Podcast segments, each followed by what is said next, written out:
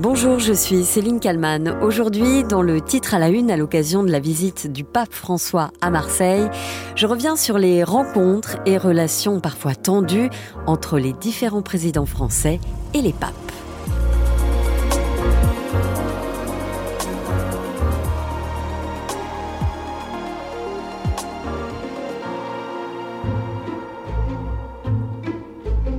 Ce samedi 23 septembre, Emmanuel Macron s'entretient avec le pape François avant d'assister à la messe donnée par le souverain pontife au stade Vélodrome à Marseille. Cette rencontre est la quatrième entre les deux hommes depuis l'élection d'Emmanuel Macron. Quatre rencontres en six ans, c'est beaucoup. La première, c'était en juin 2018.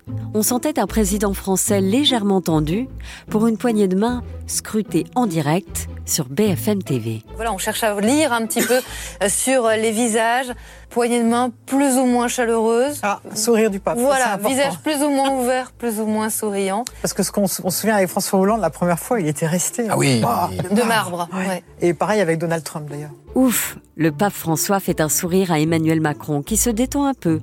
Il s'installe face à lui dans son bureau, sous le regard des caméras et des photographes. Le pape parle pas forcément très bien français. En fait, il le comprend bien. Voilà, mais ils vont il a- quand même il a une espèce d'humilité en disant toujours, mais je parle pas. En fait, on- quand on est avec lui, on, on s'aperçoit qu'il comprend très bien le français. Ne serait-ce que parce qu'il parle très bien l'italien, donc c'est quand même assez proche. Donc je sais pas en quoi ils vont se parler, mais peut-être qu'il va préférer être traduit pour être plus à l'aise. euh, Ils sont déjà. pas encore au sujet qui fâche, hein, manifestement, parce que là, il y a. Là, il y a encore les sourire, appareils photo. Ah bah ce pape, il a toujours une, une banane, donc c'est vrai que c'est c'est assez. Voilà pour la photo lors de cette première rencontre qui au final, et on le saura après, s'est très bien passée. Tout le monde l'a compris, car lorsque les deux hommes se sont quittés, ils sont littéralement tombés dans les bras l'un de l'autre. Deux hommes assez tactiles. Alors là, oui, c'est Voilà, assez étonnant quand même. hein. pour l'accolade. euh, Parce que Ouais. généralement, le pape, c'est un peu comme la reine d'Angleterre, on ne le touche pas normalement. Oui, c'est qu'on reste comme une certaine distance. Jusqu'au pape là, François, en tout cas. Effectivement, il y a, il y a un côté euh, am- amical qui, qui semble bien fonctionner. Après cette rencontre, les deux hommes se sont vus à deux autres reprises pour évoquer la crise migratoire, la protection de l'environnement ou encore la vaccination contre le Covid. Et bien sûr, l'an dernier, pour évoquer la guerre en Ukraine. Des sujets où les deux hommes se rejoignent. On sait aussi qu'ils ont abordé ensemble l'euthanasie et la fin de vie, où a priori, les visions sont bien différentes. Aujourd'hui, Emmanuel Macron et le pape François s'apprécient. Ils se tutoient même. Et donc, si entre Emmanuel Macron et le pape François, c'est aujourd'hui chaleureux, ça n'a pas toujours été le cas avec les présidents français. Je vous propose de revenir en janvier 2014. Comme ses prédécesseurs, François Hollande s'est rendu au Vatican. C'est la première fois que le président français rencontrait le pape François. Une visite d'État suivie de près car les sujets sensibles, principalement des questions de société, ne manquent pas. Pour le moins que l'on puisse dire, les premières minutes furent tendues. Tendu donc au moment de se saluer. Une des raisons?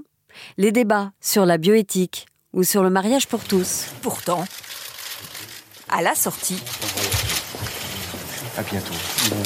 Les deux hommes sont nettement plus détendus. L'entretien a même été prolongé de 10 minutes. Entre François et François, les divergences demeurent. Mais le courant semble être bien passé. Ouf, les deux hommes s'entendent bien, à défaut d'être d'accord sur tout. Dans la foulée, François Hollande se veut diplomate. S'il y a un mot, une valeur qui euh, nous a rassemblés au cours de cet entretien, le pape François et moi-même, c'est le mot de dignité. La défense de la dignité humaine. Ce qu'il faut savoir aujourd'hui, comme l'écrit le journal La Croix, c'est que la visite présidentielle au Vatican est une tradition chez les présidents français de la Ve République. Mis à part Georges Pompidou, tous s'y sont rendus pour rencontrer le souverain pontife. À chaque fois, l'entretien en tête-à-tête est le temps fort de la visite. Exemple le 27 juin 1959. Charles de Gaulle rencontre Jean XXIII, devant qui il se met à genoux et l'explique dans la foulée. Nous avons en France un très particulier respect pour sa sainteté. Nous déposons, au nom de la France, nos respects à ses pieds. À l'issue du tête-à-tête, on demande à Jean XXIII de quoi il a été question. Réponse On ne demande pas au pape de quoi il parle avec un chef d'État. Valéry Giscard d'Estaing, lui, se rend trois fois au Vatican pour rencontrer le pape, avec là aussi des entretiens très politiques.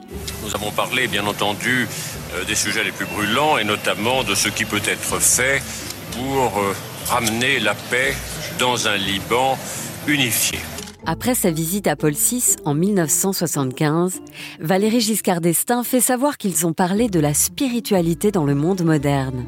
Vaste programme. François Mitterrand est quant à lui reçu le 28 février 1982 pour la première fois par le pape Jean-Paul II. Une audience privée et non une visite officielle.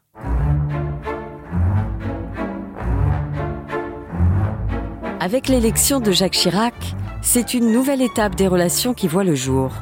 C'est simple, Jacques Chirac est fasciné par Jean-Paul II. La France n'a jamais été autant fille de l'Église qu'en ce jour. Pour cette visite d'État, Jean-Paul II et Jacques Chirac ont insisté uniquement sur les nombreuses convergences qui les rassemblent, au plan moral comme au plan social.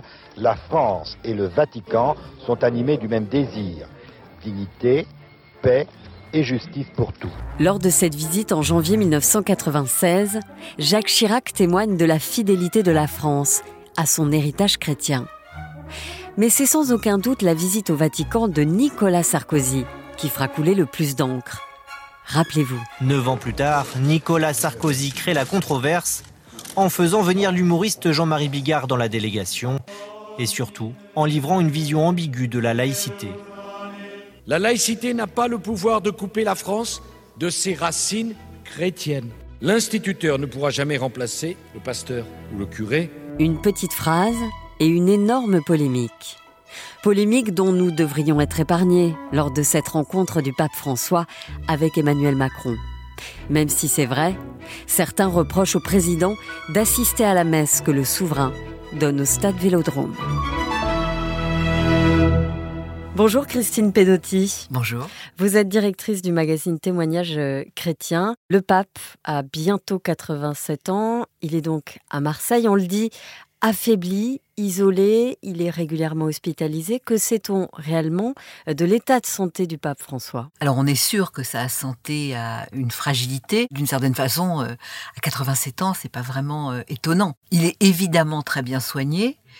Euh, mais ce qu'on peut dire aussi, c'est que euh, si le corps montre des signes de fatigue, l'esprit est fort. Dans quelle mesure le, le, Vatican joue la transparence sur ce sujet? La transparence sur la santé des chefs d'État, et le pape est un chef d'État, euh, c'est jamais acquis parce que même au Vatican, euh, il existe des guerres de succession.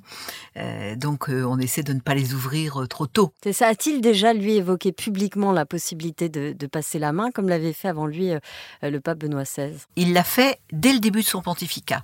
Il a indiqué qu'il était disposé si euh, les circonstances se présentaient, à euh, démissionner ou remettre sa charge, comme euh, Joseph Ratzinger, Benoît XVI l'a fait, c'est une grande première. Hein. Donc cette possibilité est ouverte, mais on voit qu'il a le sentiment qu'il continue à avoir quelque chose à faire. Et de fait, je crois que personne n'avait imaginé que ce pontificat serait si long. Et il a encore de grands chantiers ouverts. Vous parliez de guerre de succession. Est-ce qu'en coulisses, euh, on s'active déjà pour la suite? Est-ce que les, les, cardinaux qui aimeraient prendre sa, sa place tentent déjà d'avancer leur pion Alors c'est toujours très compliqué une succession euh, pontificale. La légende dit que euh, qui rentre pape au concile, au conclave, pardon, euh, en sort cardinal. Donc les prédictions sont assez compliquées. En tous les cas, il est très mal vu de faire campagne de façon explicite. C'est une façon, c'est la façon la plus sûre de ne pas être élu.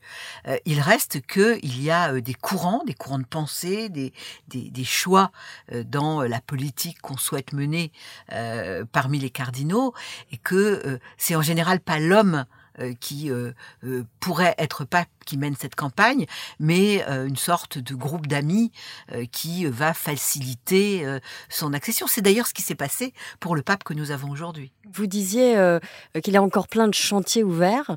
quels sont-ils? Alors le chantier principal, c'est un, c'est quelque chose d'un petit peu baroque puisque ça s'appelle le synode sur la synodalité. Alors comme expression, c'est un peu étrange, mais c'est quand même quelque chose de très important parce que c'est le moment où on va réfléchir à la façon dont on gouverne dans l'Église, dont on prend les décisions. Euh, il y a euh, une forme d'espérance euh, là-dedans, parce que ça a été demandé, parce que l'Église catholique du monde entier a été consultée pour ce synode, et il y a une très forte demande pour que quelque chose d'un peu démocratique soit instillé dans la façon de prendre les décisions dans l'Église, que davantage les fidèles soient associés, pas seulement les prêtres, les évêques, mais aussi les simples croyants. Donc ça, c'est une petite dose de démocratie. Euh, donc euh, c'est un processus long puisque c'est un processus qui va commencer en octobre de cette année, qui va se poursuivre en octobre de l'année prochaine. Donc ça nous amène euh, en 25, à 88 ans. Il voilà, aura 88 tout à fait. Et puis les conclusions appartiennent au pape et habituellement c'est des conclusions qui n'arrivent pas avant facilement six mois après la fin des débats. Donc c'est un processus qui a commencé très tôt, qui va avoir deux étapes, qui a une issue donc euh, dans 18 euh, mois. Euh, donc on peut estimer que le pape se projette à cette distance-là. Dès 2013, il avait indiqué qu'il souhaitait que l'Église agisse euh, avec détermination en ce qui concerne les cas d'abus sexuels. Est-ce qu'il a vraiment agi en ce sens ou est-ce que ça a pris plus de temps que prévu? C'est un sujet euh, assez compliqué sur lequel je dirais que son bilan est assez mitigé parce que les résistances internes sont extrêmement puissantes. C'est aussi un bilan qui est euh, lié au fait que beaucoup, beaucoup de, situations ont été révélées pendant son pontificat. C'est le cas par exemple en France où euh, la commission euh, qui s'appelle la SIAZ euh, a révélé l'étendue de ces abus. C'était le cas un petit peu partout dans le monde entier. Je crois qu'il a espéré que on allait pouvoir faire la transparence et puis passer à autre chose. Et puis on n'arrive toujours pas à passer à autre chose parce que ça ne cesse de surgir. Hein. Donc c'est malheureusement une crise dans laquelle l'Église catholique est encore enfoncée. Et sur ce sujet-là, le pape a été euh, parfois très actif et parfois a semblé assez paralysé. Quand il a été élu, on parlait d'un vent de modernité évident, d'un pape moderne aussi. Euh, alors, il est toujours pape, mais est-ce que jusqu'ici, il a été à la hauteur? L'arrivée du pape François, c'est instantanément un changement de style. Ça se voit au premier instant quand il est au balcon de Saint-Pierre le premier soir. C'est un style très évangélique. Euh, il est euh, simple, il est euh, dans, un lien immédiat avec les gens, il aime les gens et ça se voit. Donc il a beaucoup changé l'image de la papauté qui, avec le long pontificat de Jean-Paul II, qui lui aussi avait changé la communication du Vatican. Mais c'est vrai que la fin du pontificat de Jean-Paul II, c'est un très très vieux monsieur. donc en fait, il avait perdu le peps qui nous avait tant étonné quand il était un jeune pape. Puis derrière, euh, Benoît XVI est un intellectuel assez, je dirais, en dedans. Hein, c'est pas un homme extraverti. Et donc tout d'un coup, il arrive le pape François avec une forme de chaleur, de présence physique, etc. Donc en fait, le changement de style est très profond. Il a changé une chose très singulière. Hein. Il a euh, modifié le catéchisme de l'Église catholique pour dire que l'Église catholique était radicalement contre à la, peine de mort. Ça, ça fait partie des choses qui ne, au fond, qu'un successeur ne pourra pas révoquer. Euh, mais pour le reste, il a euh, principalement pris des options pastorales, c'est-à-dire sur la façon de faire. Et ça, euh, s'il a un successeur qui est plus conservateur que lui, eh bien, on pourra revenir dessus. Et c'est d'ailleurs une inquiétude de la part d'un certain nombre de catholiques, c'est que ce changement de style peut ne pas être pérenne. Il est donc à Marseille dans le cadre des troisièmes rencontres méditerranéennes avec 50 évêques. Ils vont évidemment aborder le thème et le drame euh, des, migrants. Euh, cette visite n'a rien à voir avec euh, une visite classique visite d'État. Non, c'est d'ailleurs le pape euh, a, dit cette phrase un petit peu provocante en disant qu'il venait à Marseille et qu'il venait pas en France. Et que c'est, c'est, alors ça il l'a pas dit, mais c'est Emmanuel Macron qui va le voir et non l'inverse. Tout à fait. D'ailleurs, ça a étonné tout le monde, c'est que le pape fait des visites dans des pays extrêmement éloignés, ce qu'il appelle les périphéries, et il visite pas les très grands pays d'ancienne chrétienté comme la France. Comment vous l'expliquez ça? D'abord, ce pape vient de la périphérie. Pour se représenter le système mental du pape, il faut se souvenir qu'il vient de Buenos Aires et que pour lui, il faut regarder le monde à partir de l'Argentine. Vu de l'Argentine, l'Europe n'est pas le centre du monde. Donc il garde cette, cette passion, euh, cet intérêt pour les plus fragiles, les plus vulnérables, et ceux-là ne sont pas dans le centre de nos sociétés, ils sont bien sur les périphéries. C'est pour ça qu'il choisit la Méditerranée euh, le sujet euh, de Marseille, parce que pour lui, la Méditerranée, euh, symboliquement, c'est vraiment le lieu dans lequel ce qu'il estime être la violence des pays riches et leur égoïsme se heurtent à la pauvreté et à la vulnérabilité du Sud. Et même quand en fait il fait une grande encyclique sur l'écologie, qui est une grande première dans l'histoire du catholicisme, je veux dire, ce qu'il va souligner, c'est qu'il y a une profonde injustice dans la crise écologique, parce que ce sont, c'est le Sud euh, qui paye plus cher que le Nord, euh, le, risque euh, climatique et écologique, et on le voit bien, euh, que évidemment, même si la crise écologique touche, touche tout le monde, c'est les plus vulnérables qui payent le plus cher, en, en, termes de vie évidemment. La seule fois où il est venu en France depuis le début de son pontificat, c'était en 2014 à Strasbourg. il est resté cinq heures sur place, c'était pour se rendre au Parlement européen. Il n'était même pas allé dans la, dans la cathédrale, la majestueuse cathédrale de Strasbourg, ce qui avait vraiment déçu les, les, Strasbourgeois. Cette fois, il ne fera pas la même erreur, si je peux me permettre. Il va se rendre à Marseille, dans la cathédrale. Et il va aussi donner une messe euh, au stade Vélodrome. Alors c'est vrai que la, la, visite à Strasbourg avait déjà un peu euh, frustré pour le moins les Français, les catholiques, parce que euh, il a euh, euh, considéré que Strasbourg était une sorte de d'extraterritorialité, que c'était le lieu de l'Europe et pas le lieu de la France. Et d'une certaine façon, quand il nous dit je vais à Marseille, je ne vais pas en France, il réitère cette façon de dire je ne vais pas en France. Là, en l'occurrence, j'ai lu dans les journaux qu'un certain nombre disaient que Emmanuel Macron récupérait ou s'incrustait, mais c'est aussi une façon de rappeler au pape et je trouve que c'est à raison qu'il faut le faire, que Marseille, c'est en France. Et qu'il vient en France, quoi qu'il en dise. Beaucoup de Français et de Françaises auraient bien aimé que le pape euh, vienne en visite officielle en France et qu'il y ait euh, des milliers et des milliers de gens qui soient là. Le, vélo, le vélodrome de Marseille, ça va être un peu petit hein, pour mettre tout le monde. Il n'y aura pas de la place pour tout le monde, ça c'est certain. Je vous remercie beaucoup, euh, Christine Pedotti, d'avoir répondu à mes questions pour le titre à la une. Merci à vous.